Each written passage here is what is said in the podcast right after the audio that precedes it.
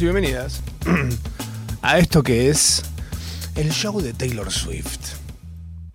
¿Qué? ¿Gratis? No, no, gratis no. Con la tuya contribuyente. Yo soy Matsorama, no soy Taylor Swift. Oh, y te bienvengo a esta hora que hemos dado en llamar procrastinación asistida en National Rock.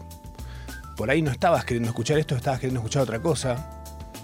Alguien con quien chamullaste te dijo, che, a las 8 tengo un programa. Pero era a las 8 de la mañana. y de repente decís, ah, me parecía que no tenía voz de mujer. Pero... mm, Qué poco de construido de tu parte pensar que una mujer tiene que sonar diferente. ¿Por qué no puede sonar como yo? ¿Eh? Como Daisy May Queen.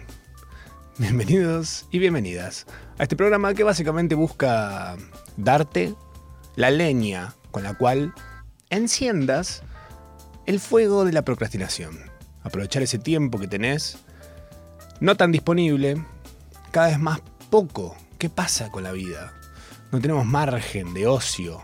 Siempre hay que estar haciendo algo, algo productivo, hay que trabajar, hay que cumplir dos trabajos, tres trabajos, una chamba, la primera chamba, la segunda chamba.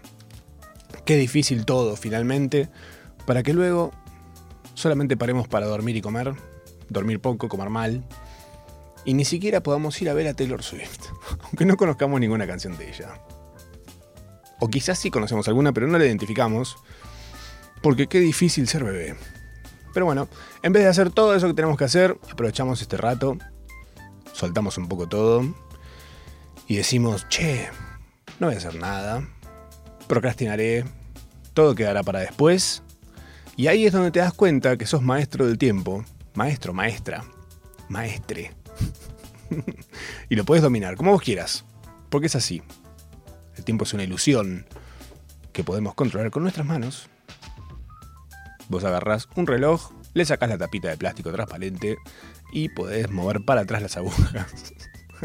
yo cuando era chico pensé que se podía, o sea, como que tenía sentido hacer eso, como decir, listo, si yo lo vuelvo para atrás, listo, ya está. Volví tiempo para atrás. Pero claro, ¿qué le vas a decir a un pequeño niño lo abstracto y difícil de entender que puede ser el correr del tiempo? Y que no se puede todo en la vida. Pero bueno, acá estamos, hasta las 9, haciendo procrastinación asistida. Eh, tengo un par de cosas para contarles, para que procrastinen o no. Eh, les contaba la semana pasada que había ido a ver la primera película de Señor de los Anillos al cine, porque las volvieron a dar, las películas normales, no extendidas. Hay unas versiones extendidas de las películas de Señor de los Anillos que duran promedio 4 horas. Es un montón. Pasó Martin Scorsese y dijo, nah, nah, ¿qué es esto? ¿Sabes cuántas partes de TikTok tengo que ver para terminar de ver eso? Porque si vos no lo sabías, en TikTok, esta red de videos relativamente cortos, hay mm, versiones de películas y series incluso también, pero las películas es donde más se nota, eh, en partes. Entonces de repente ves un video que por ahí parece un video normal de un minuto, dos minutos, tres minutos, y de repente te dice, sigue en parte 2. Y de repente ves una parte 23 dando vueltas, parte 55. Decís, ¿para qué es esto? ¿Una película? Es una película. Sí. El formato más incómodo y horrible para una película. Pero bueno, hay gente que lo hace. Supongo que debe tener con alguna de estas cosas, estos tra- trastornos modernos que hay hoy por hoy. eh, de los cuales tanta gente le gusta eh, embanderarse y celebrarse. Diciendo, no, yo tengo este trastorno de no sé qué cosa, de no sé qué cuánto. ¿Dónde lo aprendí? ¿Dónde sabes que tenés eso? No, porque vi en TikTok y en TikTok me decía que yo tengo justamente la... Ah, bárbaro. bueno, está bien, perfecto. Si a vos te parece, te queda cómodo, te calza el sallo. Adelante tú. Bueno, cuestión que fui a ver El Señor de los Anillos, versión normal, primera película. Dije, bueno, es la, es la que hay que ver, si hay que volver a ver alguna película en el cine de, este, de esta saga. Em, es la que hay que ir a ver. Entonces dije, voy a verla, fui con dos amigos, es la que tiene todos los memes, o una buena cantidad de memes. Entonces es como muy loco ver una película y de repente que la sala se ría en momentos en los que no es graciosa la película. Pero es chistoso porque te acordás del meme que hicieron con eso, que quizás hasta trascendió la película, porque hay gente que no las vio, pero sabe que uno no simplemente camina a Mordor. Em, un montón de cosas así dieron a que cuando salimos del cine con mis amigos dijimos, este, estoy muy manija y quiero ver las otras dos. ¿Qué hacemos? ¿Están? Y efectivamente seguían, habían, agregado fechas, porque esa parecía iba a ser una de las últimas. Pero claro, La Plata. bienvenida a La Plata. Bienvenida sea La Plata siempre, La Plata. Y mm, fue muy chistoso porque dijimos, bueno, deberíamos ver una un día, otra otro día, y de repente entre una cosa y otra, terminamos viendo dos un mismo día. La segunda, que dura tres horas, y la tercera, que dura tres horas y media. O sea, pasamos seis horas y media en un cine viendo, viendo dos películas del Señor de los Anillos. La verdad que no me arrepiento de nada, para variar. Eh, me pareció realmente espectacular eh, haber ido de vuelta. No me arrepiento de haber ido a ver la segunda y la tercera, haber pasado tanto tiempo en el cine. Fue una experiencia hermosa. Que no es que no haga nunca, ¿eh? ya lo he hecho antes y lo volvería a hacer. Pero sí lo he hecho con películas que nunca había visto. Eh, y quizás películas un poco más cortas también, de una hora y media, dos horas, no dos películas de tres, que es una banda. Pero bueno, te metes ahí, de repente en el medio salís, te vas a tu casa, dormís una siestita, estirás un poco las patas, regas las plantas, te pegas una ducha, te cambias y vuelves al cine. Y vivís de vuelta la experiencia y salís básicamente alienado, porque pasar tanto tiempo en la Tierra Media, un poco elfo te deja. Como medio hablando en unos idiomas medio raros, medio paseando en túnicas por tu casa. Eh, en esa. Medio místico te deja, medio hipón. medio en una. Pero bueno, son cosas que van pasando esta semana ha sido una semana intensa en redes principalmente, porque hoy arrancó el tour de Taylor Swift, que si no tenés idea quién es, bárbaro. Taylor Swift es una cantante norteamericana muy talentosa. En cualquier lado que leas algo escrito por alguien que le, que le gusta lo que hace, vas a ver cuánto inflan todo lo que hace. Como realmente ella fue elegida una de las personas más bellas del mundo en una votación que se hizo en una página de Taylor y sí, obvio. ¿Qué van a poner? Van a poner Angelina Jolie. Pero bueno, vino Taylor Swift y estoy fascinado con el fenómeno y en cómo está impactando en gente que yo no puedo creer que esté realmente tan enganchada con el tema. Taylor Swift es una cantante de pop que arrancó muy fuerte con el country. De hecho, batió récords en el country apenas arrancó fue muy bancada por algunos, odiada por otros. Ella tuvo como una pelea, una riña con Kanye West. No sé si ubican a Kanye West. Kanye West es el marido, ex marido de Kim Kardashian. y él medio que fue como medio cualquiera con ella. Pero porque eres... En realidad esa fue quizás, quizás la primera vez que supimos que Kanye saltaba así medio, medio personaje, medio blooper, medio y este, medio loquillo. Porque se subió al escenario mientras Taylor estaba recibiendo un premio y dijo, no, mira, disculpa, te voy a dejar terminar de hacer tu discurso, pero esto en realidad se lo tenía que haber ganado otro. flaco, ¿qué estás haciendo? ¿Qué es esto? Te puede gustar o no te puede gustar, pero es, es una estupidez eso que hizo. Qué tontito, Dios. Pero bueno, hizo esa a Taylor y de repente siento que a partir de ahí hubo como una especie de banca muy fuerte a Taylor Swift, en general, muy global, por la gente que tiene que lidiar con gente así todo el tiempo también.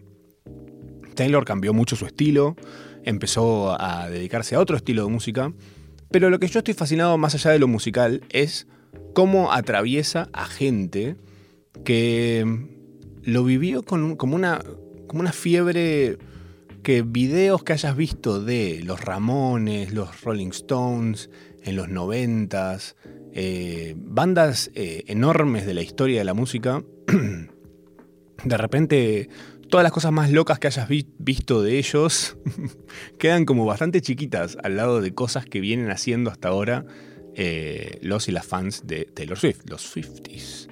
También he visto una mm, fuerte creciente de influencers queriendo tipo, subirse al alcance que les da Taylor Swift en redes. Y me parece tan raro, porque se nota tanto cuando algo no te encanta y te estás haciendo el que te encanta. Es rarísimo, rarísimo. Eh, pero bueno, está bien. Bienvenidos sean todos a la Swiftoneta. Hablando de subirse a cosas, eh, estrenó la nueva película de Marvel. The Marvels. The Marvels es una película que eh, muy duramente fue precriticada porque ese público es bastante virgocho chaboncitos. Chaboncitos virgochos. ¿Y qué significa esto? Que una película que protagonizan mujeres y que el villano es una mujer y que la escena post créditos es mujeres. Decís, mmm, no creo que tengan muchas ganas de ir a verla, no, tengo, no creo que tengan ganas de bancarla con esa cosa medio, eh, medio ciega, medio termo que tiene el fan de Marvel. El fan de Marvel es medio tipo, te banco cualquiera, pero tienen un tema con las mujeres, ¿cómo les cuesta a las mujeres el fan de Marvel? Qué cosa Virgo. Viste, cuando eras muy chico, había como una cosa muy rara que pasaba, que era si eras heterosexual, lo más probable es que eventualmente te terminaran gustando las mujeres, pero cuando te empezaban a gustar las mujeres, tu primera reacción era medio como a la que te gustaba bardearla, como si no, eh, tonta, ella es medio tonta. Y la, no sé, como la ninguneás y como decís, ¿por qué está haciendo eso este nene? Porque le gusta. Y de ahí el dicho, los que se pelean se aman, que es algo que dicen los niños. Es una forma muy rara de vincularse, pero creo que se mantiene a lo largo de la vida con cosas como esto, como de repente sale una película de heroínas y la va a ir a ver muchísima menos gente de lo que normalmente iría a ver una película de este tipo. Por más buena que sea, por más que la historia sea tremenda, lo que sea. Creo igual, escúchame lo que te voy a decir, que, mm, por ejemplo, The Voice, el universo The Voice, Los Chicos, que es una serie que está en Amazon Prime Video y que produce Seth Rogen y que es como mucho más oscura, mucho más bizarra, mucho más graciosa. Em, tiene como un montón de cosas más que hacen sentir las películas de Marvel como muy para niños por ahí, en comparación. Está bien, siempre un poco lo fueron, pero de repente en comparación se ve mucho más esa diferencia. De, de Voice aparecen pijas, tetas, gente cogiendo, em, caca, gente explotando, como muy extremo todo. Pero además está acompañado por un muy buen guion, buenas historias, buenos actores, buenas actuaciones, buenos personajes. Es como bastante completa, encima, para mal de todos los demás. y no está queriendo parecerse a nada, sino que es bastante una parodia. Como lo que en su momento le dio un buen pie a Glee. Uy, mira dónde te llevé Glee era una serie de Fox en ese momento, de una escuela, el grupito de pibitos y pibitas que cantaban, cantan y bailan. Medio High School Musical, pero lo que tenía Glee era como medio ácido, era más bardero, era más realista, era menos Disney y por eso le fue muy bien de entrada, porque era justamente una parodia casi de, o por así, se sentía, de em, High School Musical. Básicamente eso. Entonces, creo que The Voice le va también muy bien de entrada, porque aparece un poco como una parodia a el universo Marvel y todo ese palo, a todos los héroes más o menos. Bueno, ahora salió un spin-off, lo que sería una serie que se desprende de la historia principal de la serie The Voice, em, que se llama Gen V, Gen V corta, que habla sobre eh, cómo hacen a los superhéroes. Porque la serie, te cuento brevemente, si no lo sabías, trata sobre cómo los superhéroes en realidad son hechos genéticamente y no es que nacen con superpoderes como se cree en un punto, o como ellos incluso creen. Muchos superhéroes arrancan creyendo que, ah, yo tengo superpoderes. Fui elegido, soy diferente. No, te pincharon con una cosa horrible y de repente tenés poderes. Fin. es eso, básicamente la trama. Y esto se desprende em, como una serie que habla justamente de los eh, superhéroes que se están preparando para, para eso, para llegar a ser superhéroes o algo de eso. con sus superpoderes y aprendiendo a usarlos y siendo y fallando muchísimo al principio, porque algunos tienen superpoderes recontra zarpados, todos muy variados, todos muy raros, algunos muy raros también. Em, pero está bien, está muy bien hecho. Y esta serie, principalmente, los personajes son mujeres. O sea, la protagonista y su entorno hay muchas chicas. Entonces ahí decís, pará. Entonces, ¿qué diferencia hay entre V y Marvel poniendo chicas al frente en una serie o película? ¿Cuál es? ¿Por qué una aprende y la otra no aprende? Y porque yo creo que una se le nota mucho los hilos de esta sensación medio de que ves que está todo armado medio en pos del cupo y como puesto como medio forzado porque se nota que desde el lado de ellos está puesto en ese plan. Y es un poco lo que burla South Park en el especial que salió esta semana justo en paralelo al lanzamiento de Marvel sacan un especial eh, que se llama algo de ya te digo exactamente eh, entrando al panderverso. Un poco un chiste con el nombre de la película de eh, Spider-Man Into the Spider-Verse es South Park entrando al Panderverso, que es básicamente eh, lo que sucede es lo siguiente. Em, ellos entran en una especie de multiverso en el que hay un universo en el que son todas em, disidencias o minorías en vez de chabones blancos como es generalmente South Park, son casi todos chaboncitos blancos, de repente esto te muestra un universo en el que ellos son eh, una negra, una china, eh, dos lesbianas, una, mezcla de cosas que decís, ah, ok. Entonces de repente llevan a hacer una crítica muy directa, porque dan nombres y apellido, de quienes están detrás de todo eso en Marvel, que hace que todo se sienta poco natural. Como que no es que tiene sentido o de repente, no sé.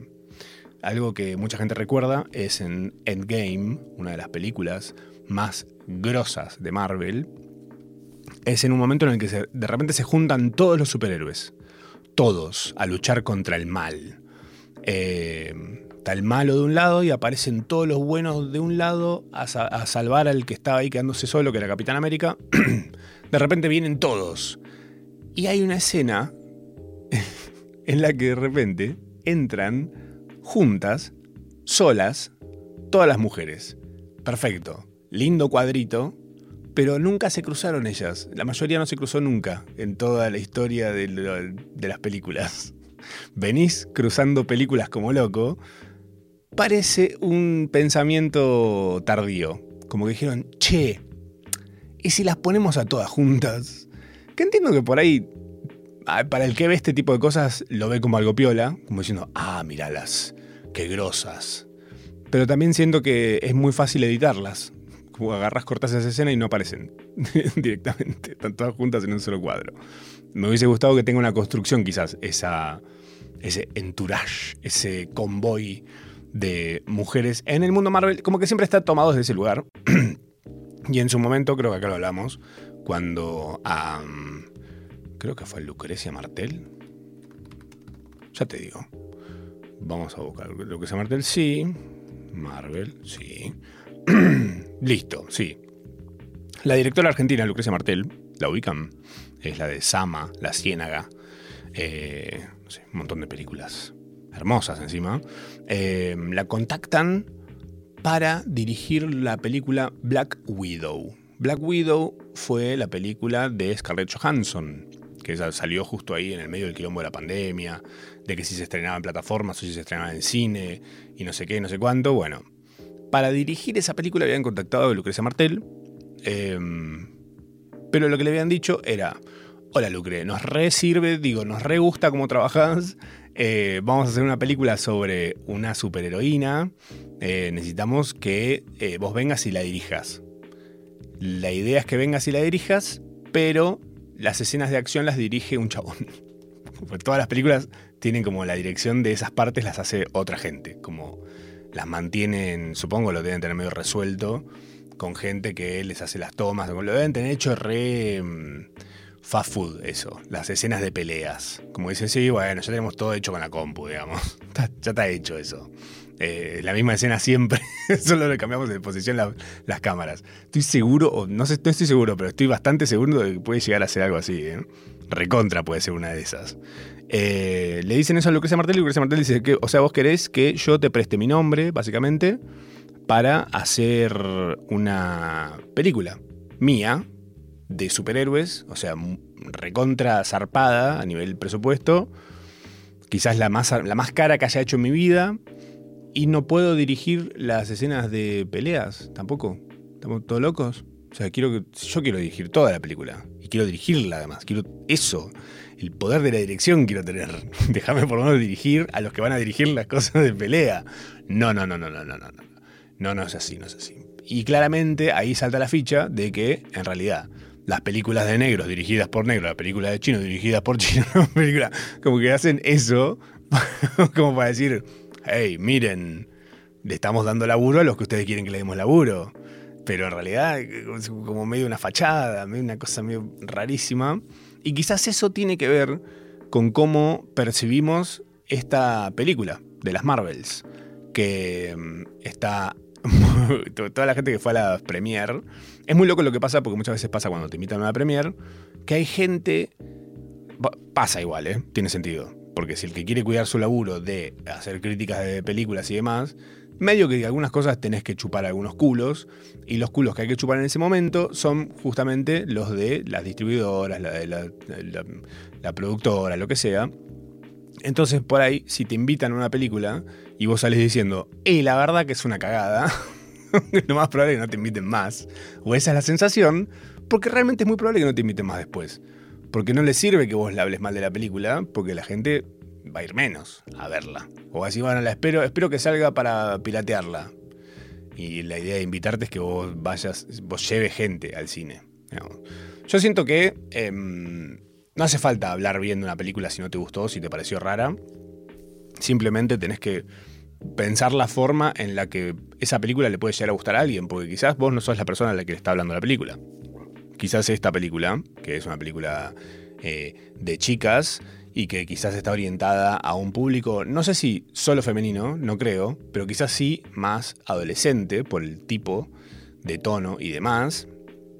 Quizás es más para ese tipo de gente, para otra gente. Hay gente que le va a encantar, seguro. Le va a parecer un peliculón. Porque mm, pensá con cuánta gente no coincidís diciendo, che, esta peli a mí la verdad que más o menos. Y hay gente que dice, ¿cómo que más o menos? Si es un peliculón. Me pasó el otro día acá cuando hablamos de. ¿Cómo se llama esta? Talk to me. Háblame a mí. O algo así se llamaba. Una película. Háblame. Se llamaba. Una película de terror. Eh, que es tremenda. Porque yo, a mí me pareció bastante floja. Muy más de lo mismo. Y de repente. Había gente que me escribió diciendo: Vos no tenés idea no tenés idea de lo que estás diciendo, lavate la boca. También hablé de otra, no me acuerdo cómo se llamaba, que también todo el mundo, eh, siniestro que se llama. Muchísima gente defendiéndola. Onda, me escribieron diciendo, vos sos un imbécil. bueno, eh, no me gustó. ¿Qué pasa? Que soy un imbécil, porque puede que una cosa no quita la otra. Me puedo ser un imbécil y además no gustarme una película que es para tarados. Pero bueno, hay ustedes y sus gustos. Eso, ahí quizás se dividen las aguas. Em, y voy a darle la bienvenida a mi invitado del día de hoy, eh, porque también quiero hablarles de la marcha del orgullo, antes de que salgan corriendo por Paquis. Bienvenido, Paul. Uh, hola. ¿Cómo va? Hola, Paul, ¿cómo andas? Bien, todo bien, perdón. Bienvenido. En vivo. No, no pasa nada. Así es, así es la vida. Esto es el rock. Así es también la gastronomía, ¿eh? ¿Eh? También así la gastronomía. Así la gastronomía, sí, por supuesto. siempre en fire. Eh, Paul tiene un café en el barrio de Palermo llamado Maricafé. El Maricafé es un pequeño refugio hermoso, librería, tiene unos libritos hermosos, tiene unos cafés deliciosos, las tortitas, de todo. Lo pueden encontrar en Instagram como Maricafé, ok.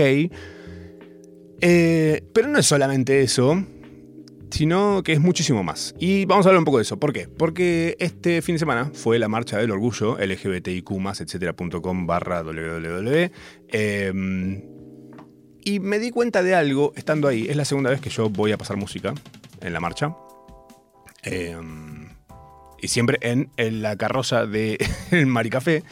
Y esta vez me cayó una ficha de que hay algo espectacular ahí que mm, mucha gente se lo está perdiendo por prejuicio o porque dice, no, bueno, no sé, un amigo me dijo, que, me da risa cuando, dicen estas cosas, que es, no, bueno, pero yo no sé si, si es mi lugar ir, si tengo, si tengo que bancar como de afuera, o ¿qué, qué- qué es esto? ¿Qué estás diciendo?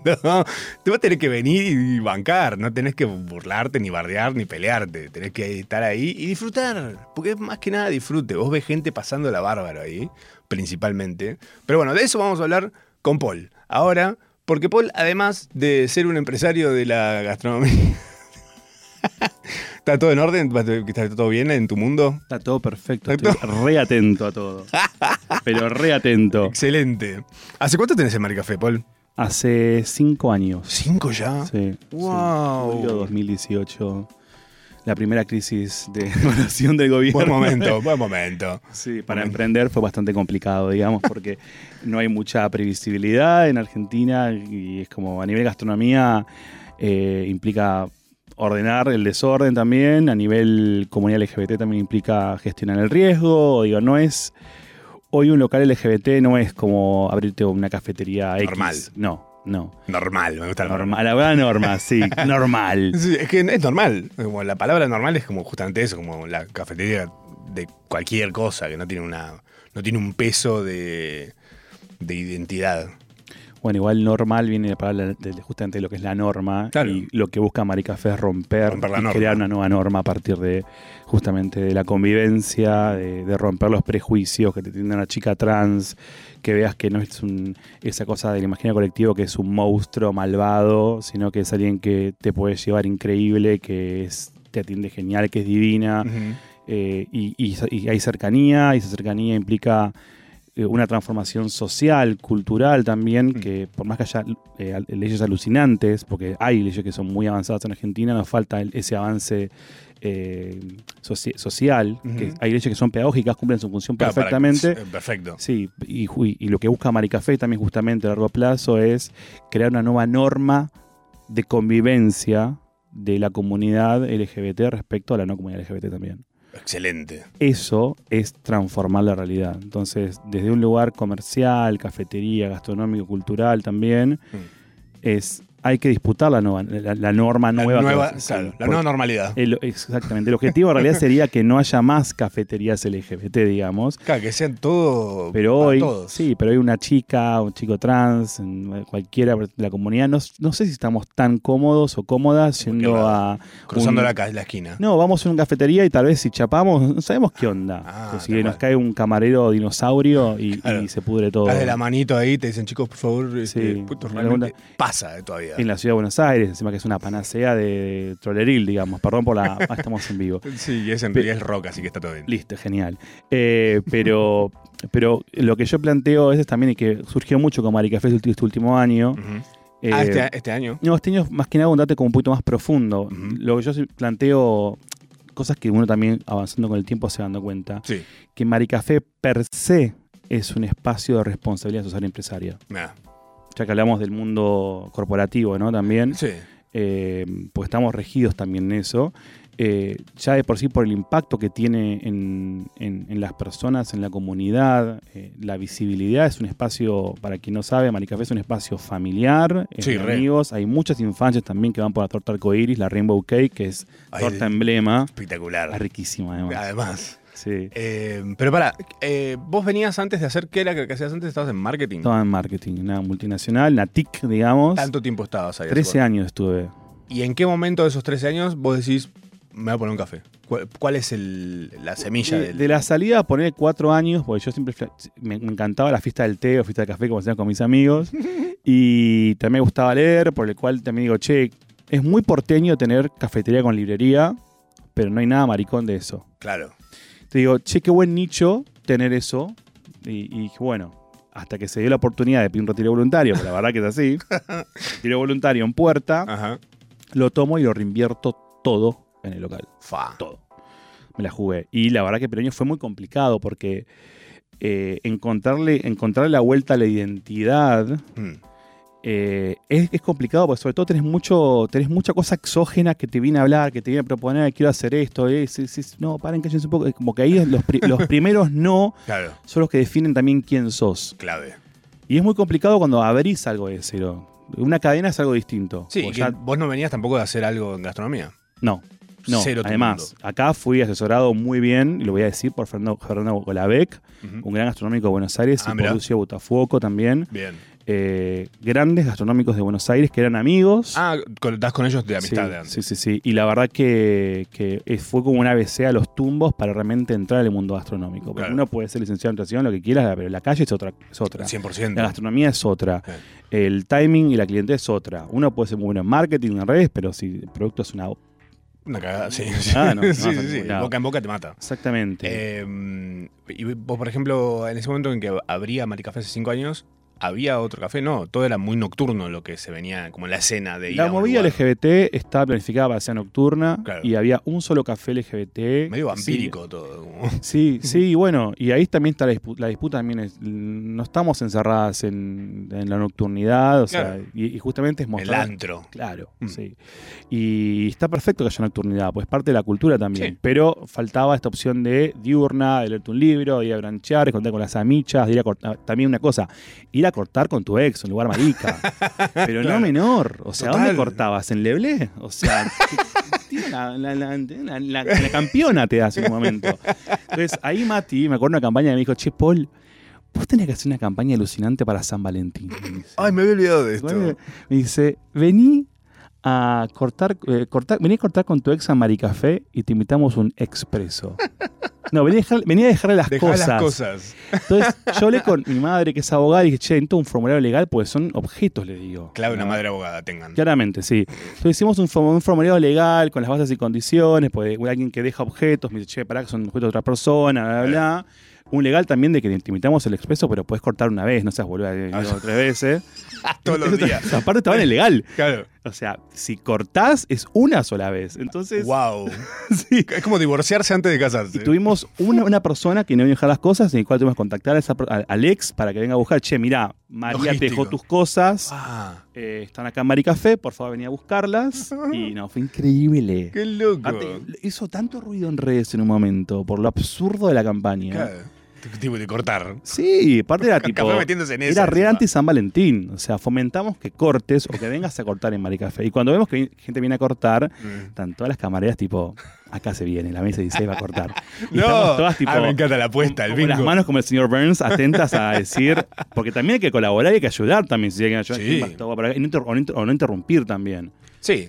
Pero imagínate un, un camarero monstruo dinosaurio de, no sé, del paque, del paque café, como dicen, de Tro Café. Digo, no, no sé si te banca que se ponga a ayudar a la marica al lado tuyo porque Claro. corto con el chongo. Sí, o que están medio discutiendo por ahí medio acaloradamente. Sí. Y de repente dice, chicos, no hagan un escándalo acá. Y, mm, Así que tengo a la señora al lado comiendo la masa, masa fina. claro.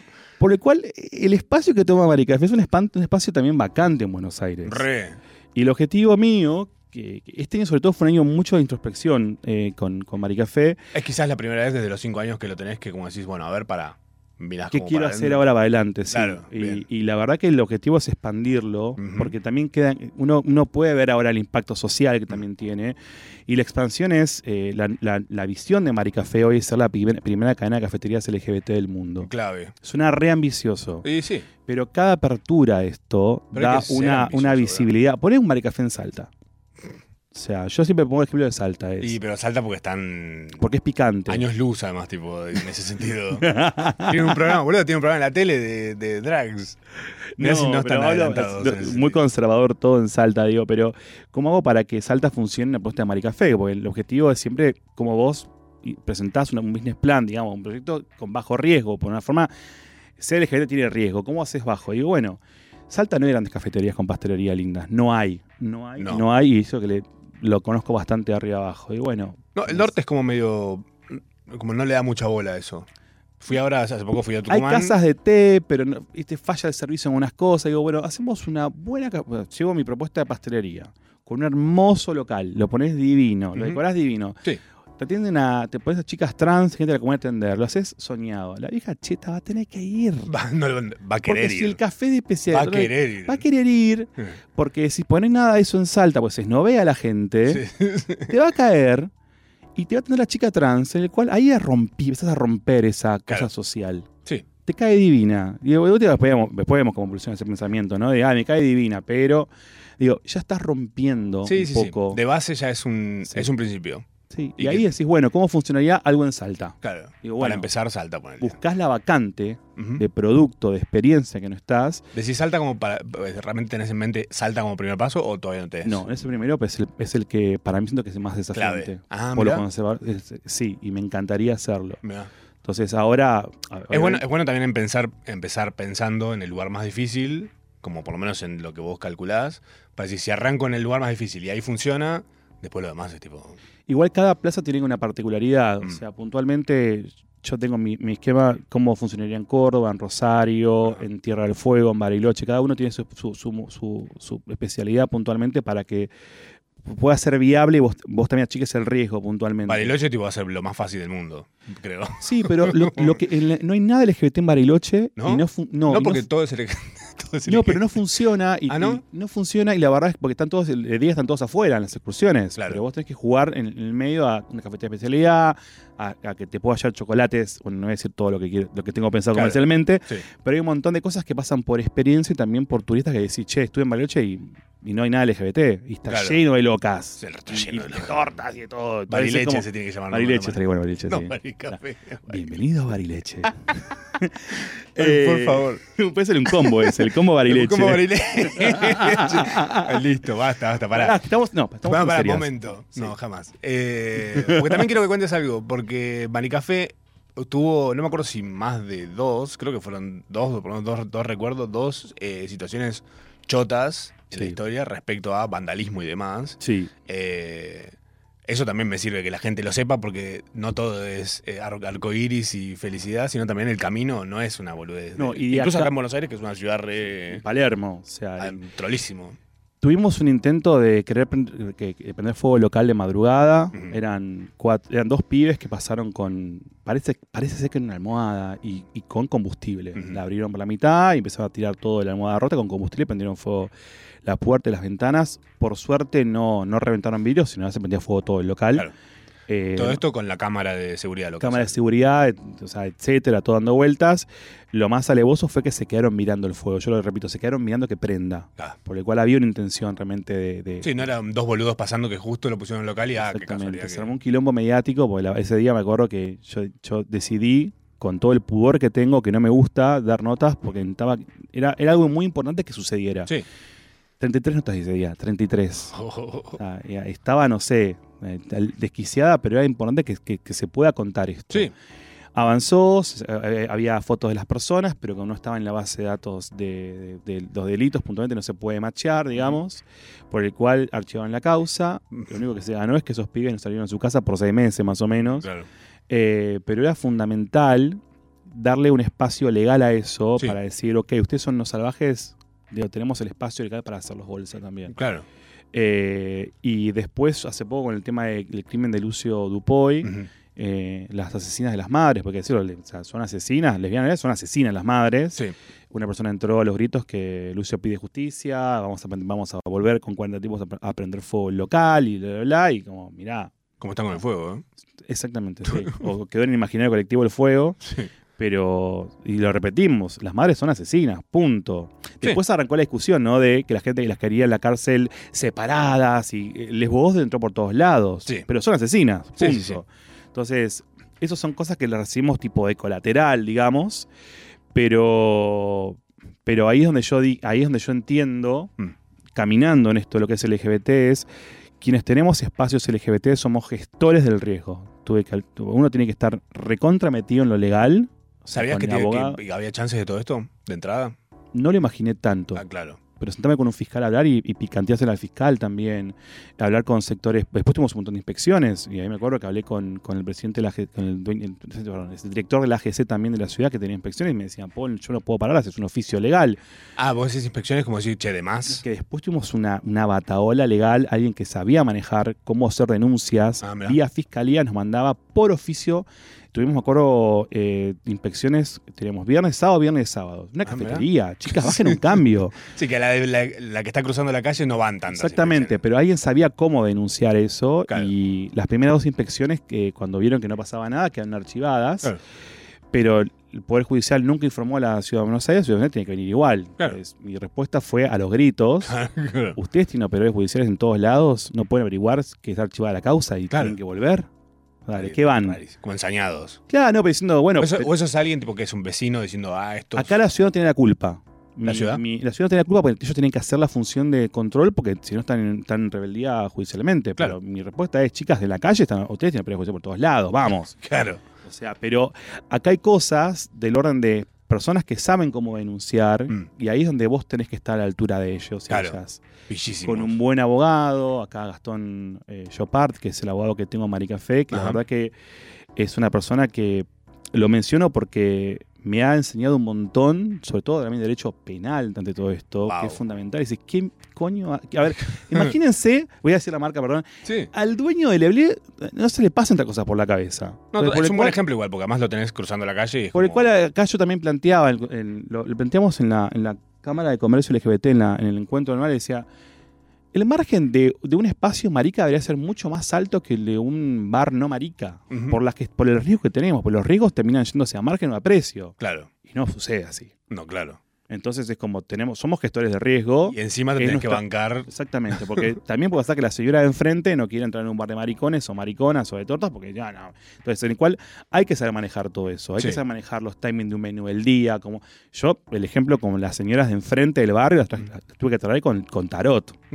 Ah, ¿en serio? Le- no sé, Mira. ¿te conté eso? Mirá cómo Eh, a, entraron. a me todas las señoras del Leblé le- les ponía café tarot y me traje todas las señoras Oh. eh, que les encantaba. Excelente. Sí, y así te conocen, que el café es rico, que es más barata, que la, que la cadena esa, que comes rico y fascinadas. Claro. Una cayó con un caso de un preso, no sé, hijo el hijo preso. y Sí, Hasta de, hasta la Sí, se la repudrió, le dijimos, no vengas más. Porque hay Para- mucha gente que viene desquiciada. Ah.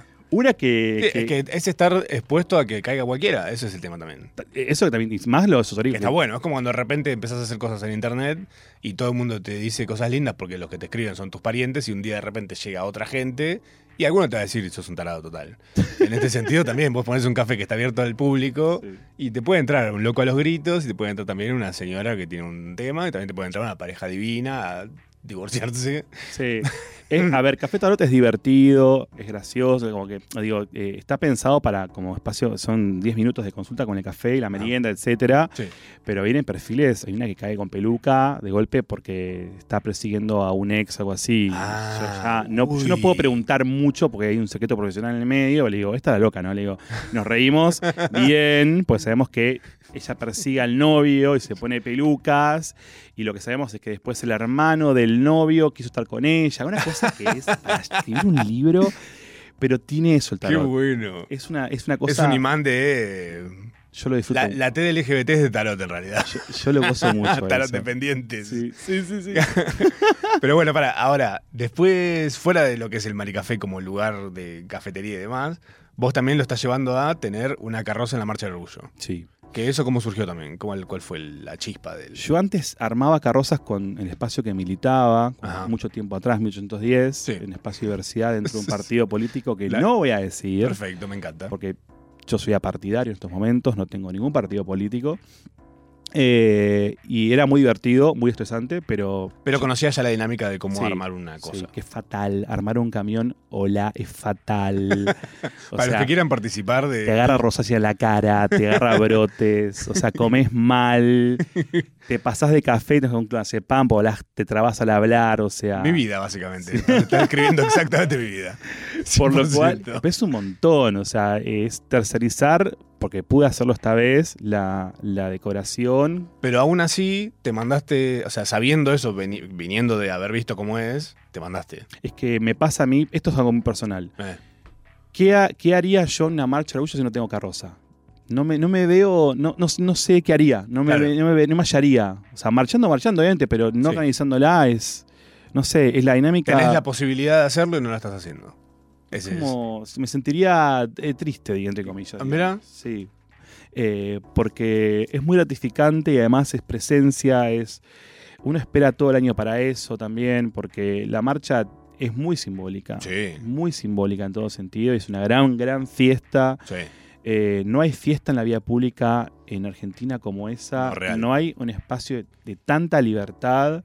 Hay un montón de familias, hay un montón de infancias también. Es, es- os- son otras marchas. Las marchas están evolucionando en todo sentido. Eh, tiene una cosa muy Disney también. Siento que hay gente que lo va a vivir como quien dice voy a Disney, porque ves como muchísima variedad de, de- de identidades y de formas de vivirla, que es tipo gente que va montadísima, gente que Sí. va disfrazada, gente que va casi como de un carnaval. eh, No. Claro, pero Sí. tenés de todo, gente amándose, gente riéndose, gente borracha, gente drogada, gente normal, gente paseando, eh, cantando, bailando. Repito, no hay fiesta en Argentina así. No, No.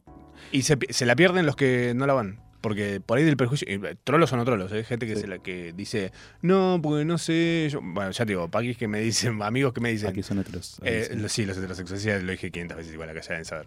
Pero- deberían. Pero mm, justamente gente que dice, no, no sé cómo ir, porque también está ese tema, ¿viste? Bueno, no sé, la relación que tienen los chabones con las marchas feministas, que es como una Es educación distinto. medio de, esto es nuestro, ustedes allá, no sé qué. Eh, y en este caso es más como, bueno, justamente la idea es, mientras más vengan a ser parte, no a, a, no sé, a bardear o a pasarnos por arriba con un auto, es como, eh, mejor.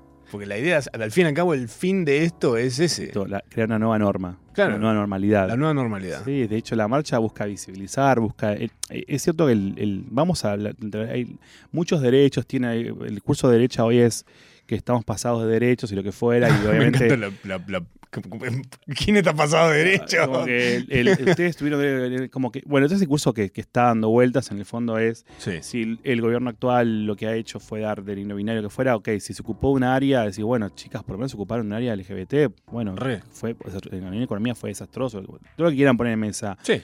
pero la comunidad LGBT no es culpable de absolutamente nada No. Entonces No, eh, pero está, obviamente está esa, esa cosa como medio pacata de decir, no, bueno. fácil culpar, puntual que decía, ah, bueno, Entonces, el tema es, eh, hay, faltan un montón de cosas. A las chicas trans siguen matando, las infancias trans son súper complicadas. Yo creo que ninguna persona realmente eh, logra entender o ponerse en empatía de una chica trans de Mm. 14, 15 años que es expulsada en el norte, sobre todo que sea mucho a vivir se expulsaba de sus hogares, termina yendo a Buenos Aires, menor de edad, nunca termina el secundario, termina en prostitución, pues no queda, no queda otra a esa edad. Ah. Eh, el daño que, que Sí, porque puede en realidad todo el entorno te lleva a eso. Como Sí. que todo es como. Exactamente, y el cupo trans tiene un poco de eso, tiene un poco de rescatar un poco lo que está en la calle también Claro. dando vueltas, o evitar eso. Y hay un montón de cosas que no fueron reparadas. La, Mm. la verdad es que, eh, si hay oyentes escuchando, que recuerdan los 90 cuando se le tiraba a las chicas trans piedras en la Panamericana, y las reventaban. Entonces, Pasa hay- que eso, eso no, es- no es una data que esté tan vigente. Hay una, chica vueltas. trans muy famosa de ese momento que la adoro y tiene una entrevista muy, muy copada que la- para que la puedan también buscar. Es ¿Cómo se Marcela, Marcela la Rompecoche. Buen Ella nombre. odiaba ese apodo de la Rompecoche, Mirá. pero, pero era, la, era la que saltaba cuando le querían cagar a palos a las chicas trans. Claro. Tiraba, salía, rompía todos los, los- los paragolpes de todos los autos, reventaba. Porque era un hartazgo que tenían puntualmente. Ellas son las chicas Sí. de Panamericana que, que buscaban guita para irse a vivir afuera. Mirá. Para ir más que nada a España, terminaban en España y en Francia, porque era la calle más fuerte, era la, la- la Panamericana. Mirá.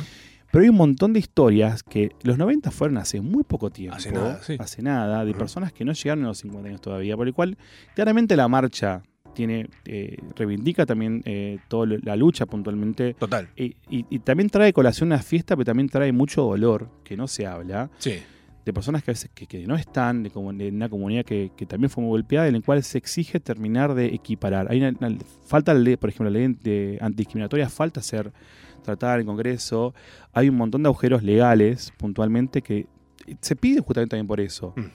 Eh, como la ley integral trans también. Hay un montón de cosas que, que a nivel, ni siquiera a nivel presupuesto perjudican. ¿Te llegaron algún comentario? Porque a, a mí me llegaron varios comentarios de de gente diciendo, sí, es re linda, me encanta, pero me da paja que lo politicen porque no sé qué. Y originalmente es algo político. La marcha es, la marcha, todas las marchas son políticas. De base es la marcha orgullo es política. Que se confunda con un carnaval o con un desfile de Disney porque tiene mucho color, mucha fiesta y demás, es porque es diferente a una marcha cualquiera, que normalmente una marcha sería gente caminando por una calle con bombos y con banderas, eh, humo, quilombo, no sé qué, fin. Sí. Eh, simplemente es, es muy entretenida, que es lo que justamente la hace más llamativa y que por eso mejor para aprovechar para justamente para poner un mensaje ahí afuera. Las marchas son, la marcha es política. Lo que sucede a veces es que claramente hay partidos políticos y se comete un poquito. La queja que dicen es que es más es partidaria. Sí, porque hay La- gente que aprovecha. A ver, somos 60 organizaciones de la comisión organizadora. Maricafé también forma parte. Ah. Maricafé es un espacio apartidario, Ajá. Pero hay, hay también espacios eh, que están vinculados con algún partido político, como también está la UCR Diversidad, está el PRO, está Coalición Cívica, Todos tienen como está la Cámpora, están todos ahí y todos por consenso o no. Mm. El comunicado último fue salir a votar a masa, pero no todos eh, firmaron, por Ok. ahí está a la izquierda, por el cual no todos tenemos por qué formar parte y estar en común acuerdo, pero uno intenta como cuerpo intentar respetar lo que resuelve la, la mayoría, Claro. porque es un espacio que, que hay que cuidarlo, hay que entender muchas cosas también, Total.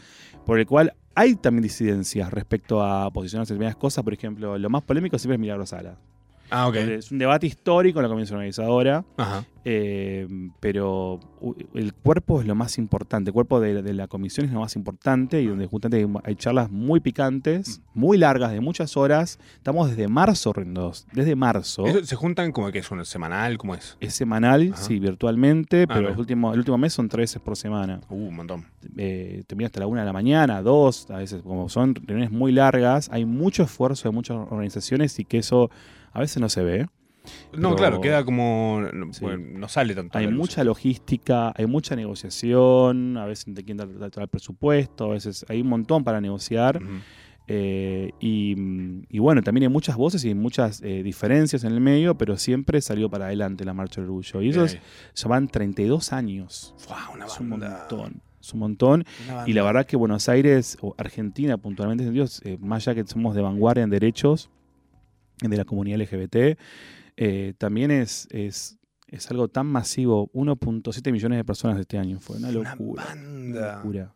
Una locura Wow. y una fiesta que además se vivió muy linda. Sí. L- Fueron 42 camiones de este año total, son un montón, Sí. o sea, es una bestialidad, por una economía prendida a fuego, Ajá. 42 camiones. Eh, y bueno, cerró, cerró Oreiro también, Ah. el escenario. Eh, Igual yo tengo un pensamiento respecto a Natalia Oreiro y la marcha que es, primero, es una persona heterosexual Sí. y segundo, que tiene un, banca mucho Rusia. Me hace un ruido todo eso. Bueno, eh, pasa Todo que bien con Oreiro. se pero- habla de, de- de ella eh, siempre bancando la comunidad también, o sea, ella lo que tenga con Rusia, bueno, es, Sí. vamos a discutirlo a fondo, ¿no? Sí, sí, sí.